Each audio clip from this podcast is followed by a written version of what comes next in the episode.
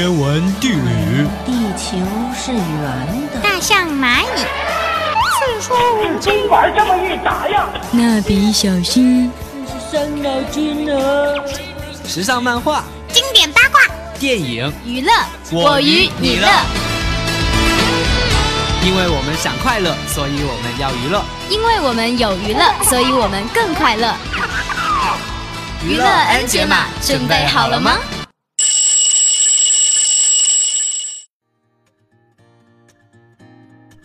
娱乐 N 解码，解码进行时。Hello，大家好，我是二零一七级的新播音炭烧，我是二零一七级的新播音奶茶，很高兴能成为娱乐 N 解码的一员，希望在接下来的时间里给大家带来更多的欢乐。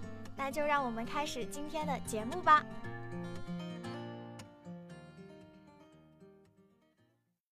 咦，奶茶，作为一名萌新来到新校区，你最大的感受是什么呀？哎，就一个字，冷呀！是啊是啊，我们新疆早都供暖了呢，这里都快冻成冰窖了。我记得去年这个时候，我们家不仅有暖气，还有男神孔刘相伴呢。暖暖的鬼怪让寒冬也有了温度。那今天啊，咱们娱乐安解码就来和大家分享分享孔刘欧巴的电影吧。不得不说，我们孔刘欧巴不仅演技好，挑片子的眼光那也是极高的哦。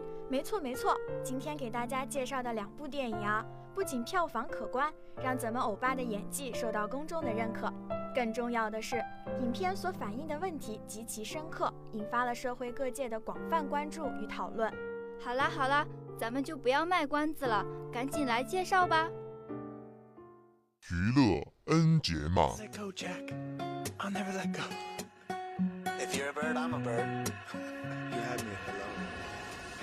那些闪光的片段。我爱。你。I wish I knew how to quit you。差一年，一个月，一天，一个时辰，都不算一辈子？那些智慧的语言。我少讀書，你唔好呃我。我唔係針對你，我係話在座咁多位都係垃圾。光影微劇場。開始啦！还有谁？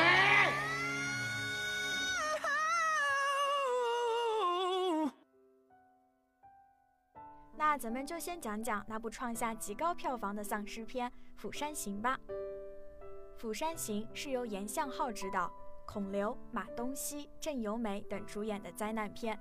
影片讲述主人公单亲爸爸石宇与女儿秀安乘坐 KTX 高速列车前往釜山。列车上有一位少女身上带着的僵尸病毒开始肆虐且不断扩散，并使列车陷入灾难的故事。《釜山行》是一部典型的僵尸片，和我们看过的所有僵尸电影拥有完全一样的套路：有封闭空间，有感染，有逃命，有对抗，有小聪明。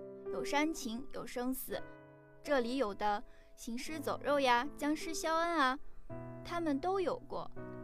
一开始的剧情也的确如我所料，一如日韩恐怖片的拍摄手法，视觉和听觉上的双重恐惧，让我的肌肉和神经一直高度紧绷。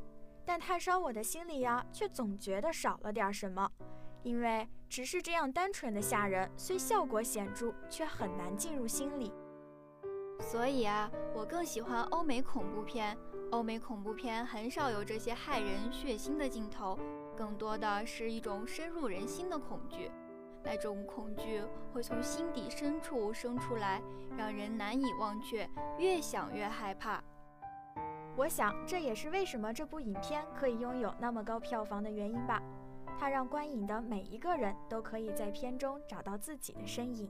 在片中感受到特有的民族文化下的道德束缚，你知道吗？我呀，其实是最害怕看这种僵尸题材电影的。一场电影下来，我的眼睛绝不敢睁开超过十次。无奈闺蜜的软磨硬泡，只好硬着头皮来到影院看了《釜山行》。在影院此起彼伏的尖叫声中，我却红了眼圈，内心除了感动。除了悲伤，更多的是震撼，是那种将人性直接解剖在你面前，而你又不得不直视时的无奈。在影片刚开始的前十分钟，我以为最可怕的是灾难的悄无声息，它潜伏在不为人知的角落，等待一次爆发，在熟悉的生活场景中火速蔓延，街道、马路、火车站、列车，猝不及防席卷而来。在看到第三十分钟的时候，隐瞒真相的不作为政府真的是让人感到恐惧。一边谎话连篇，一边冷静地做着报告，一边却是陷入灾难、不断死于非命的公民。当影片进行到第四十六分钟时，最可怕的变成了嗜血的僵尸，源源不断地呈指数型增长，在人数上有压倒性的优势。可怕的战斗力和持续的暴动发狂，将城市变成了人间炼狱。当我看到一小时十一分钟时，我才明白，最可怕的原来是丑恶自私的人性，以及我们自己也不知道这样的人性会藏在怎样的光鲜面孔下。除此之外，这样一部优秀的作品，除了剧情的烘托、特效的加分。更离不开其中每个小人物自己的故事和真挚的情节。在这部没有主角光环的电影里，每个人都有着自己的个性，有着自己的私心、自己的权利。介绍了这么多电影的背景，不如我们来介绍一下影片中出现的人物吧。那我就先来给耳朵们介绍一下影片中吸睛满满的那对父女吧。为了一心想见到母亲的女儿秀安，为了满足女儿的生日愿望，爸爸石宇决定带着秀安去釜山。正是他们离开的夜晚，警车与救护车的穿行暗示了病毒已经在首尔爆发。提前离开也意味着父女俩提前逃过了一劫。前面提到过，这是一部没有主角光环的电影，所以我们孔男神饰演的父亲。光环并不猛烈，战斗力也很渣，不情不愿地顺道保护着其他人，一直是一个中间段，不算好人，也不算坏人，只想自保。剩下的一路，男主的每一次勇敢，几乎都是为了女儿秀安的生命，因为在他的心底，自己的软肋和想要保护的人，永远都是女儿。是的。告别也是因为太爱你，从一个冷漠的利己主义者变成了一个分享和营救别人的人，是因为他的女儿，她是他的软肋，让他拼足了力气也要护她周全，而他亦是他的铠甲，帮他抵御了陈年病毒的侵蚀。相比于这对充满爱的父女，影片中还有一对老姐妹，她们两个却是很让人绝望。比整部片子还让人绝望。花枝招展、洋气漂亮的妹妹和年老色衰、质朴简单的姐姐，在一开始的时候，姐姐对妹妹的关爱就满满的溢了出来。在车上，姐姐铺了一张白纸，接着蛋壳剥了一个鸡蛋，却递给了妹妹。哎，这个场景好像似曾相识，是不是在家里，父母也总是这样把好吃的递给我们？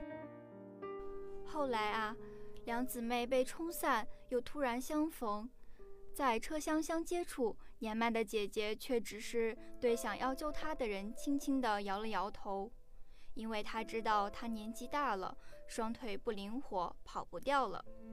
而在看到妹妹的时候，她的脸上露出了灿烂的笑容，即使背后就是死亡，却因为最爱的人还幸运地活着。一切都是那么的从容和幸福。就在姐姐最终沦陷变成丧尸中的一员时，一直冷眼旁观的妹妹，猛然被隔绝在了热闹的人类种族之外。她背对着车厢里冷漠的活人，看着自己一生忙碌，最终还来不及享福的姐姐，甚至在姐姐最后离开时，也是笑着的。有评论说。他杀了一车厢为了自保不救同类的自私的人。其实我觉得，他这样做是因为绝望。绝望为什么这个世界上好人没有好报？绝望为什么这些人这么冷漠？为什么在受到威胁时没有互相帮助的同类？他其实很心疼他的姐姐，他憎恨一步一步把原本善良的人们逼成坏蛋的病毒传染源。他默默地观望着这样的既成事实，回头瞥了一眼这些自私的活人，然后亲手拉开了命运的门。但是这部剧中最不起眼的腿有残疾的大叔，却让我同样感受到了暖意。他衣衫褴褛，似乎没有家庭，没有归宿，不知道从哪里来，也不知道要到哪里去。可无论是在流浪，还是在四处打工。为了糊口和生存，他都在努力地活着。他半生风波都坚持过来了，但在面临丧尸的时候，他毫不犹豫地冲上前，用身体拦住了丧尸，用眼神告诉圣经和秀安：“你们快走。”影片里还有很多人，有热恋期的小情侣，有正义的大叔，有好心的车长，有冷漠的高管。从他们身上。我们都或多或少看到了自己的影子，自私的一面，善良的一面，因为人性本就如此。其实啊，这世界真的比我们想象的更加冷漠，但也比我们想象的更加温情。相信每个人的心里都隐藏着这一份最细小的暖意，它如阳光般温暖，足以融化冰雪。如果说《釜山行》只是引发了社会对人性的思考，那我们接下来介绍的这部电影《熔炉》可是直接产生了政治影响呢。该片讲述了自两千年起的五年间，雾津市的慈爱聋哑人学校的校长和教师对学生们实施了程度不一的性暴力以及各种虐待的故事。新来的美术教师发现学校里始终弥漫着难言的压抑气氛，并频频听到从洗手间里传出女孩的尖叫声。学校的黑幕渐渐浮出冰山一角。美术教师和人权主义者力图揭开这些隐藏在象牙塔内的暴力事件，终止校园悲剧的进一步蔓延。在影片播出后的二零一一年十月二十八日，韩国会二百零八名出席会议的议员。以二百零七票赞成，一票弃权，通过了《性暴力犯罪处罚特别法》部分修订法律案，又名《熔炉法》。是的，当所有被掩盖的丑恶揭开时，人民有权愤怒，有权改变。炭烧，那你看完这个电影，印象最深的是什么呀？我始终记得那一幕，当法庭终审时，法官宣读判决。先是说性侵罪行的恶劣，然而剧情却突然反转。法官继续说道：“由于当事人对地方贡献巨大，无前科，且被侵害人家庭已经同意达成协议，所以三个施害人均只被判处几个月的监禁，而且缓期一年到两年执行。这样的话，让本就处于弱势的一方的聋哑人们内心更加崩溃。”孩子们更加绝望，只能看着禽兽一样的老师笑呵呵的和律师握手，无助的流泪。是啊，受害男孩的年迈奶奶最后只能接受校长所谓的道歉和赔偿。家人的妥协让这个原本鼓起勇气上庭作证的少年又重新跌回了绝望的沉默。在一个暴风雨的铁轨上，愤怒的少年和男教导主任厮打。最终同归于尽。看到这样的结局，真是太令我痛心了。那奶茶，你有什么记忆深刻的片段吗？我记得在饭店包厢里有一个情节让我特别的印象深刻，那就是辩护律师让男主角姜仁浩妥协，答应让他拿到学校发展基金和另一些钱，并承诺供小女孩严斗读书，还承担以后出国深造的费用。那么，请问耳朵们，如果他答应了对方的请求，小姑女以后的生活是不是真的会好过一些呢？面对生命，有时候妥协也是一种聪明。世上的人大多都如此解决这样的问题。可当真我们这样选择，我们的内心是否真的能心安理得？爱的对面有时不是恨，而是罪。这也正是男主角头也不回的离席，独自一个人走入滂沱大雨的原因。在这部影片中，唯一幸运的事就是遇见这个善良的任浩老师，因为他，校长两兄弟和朴老师被起诉。但这三个人却恬不知耻，对自己做过的事情全盘否认。他们的律师也是极力为他们三个罪人证明。最后进到法院等待裁决之前，将仁浩驻足在门外，静静地看着法院墙外的那几个字：“公平公正。”可惜，最后正义也并没有得到伸张。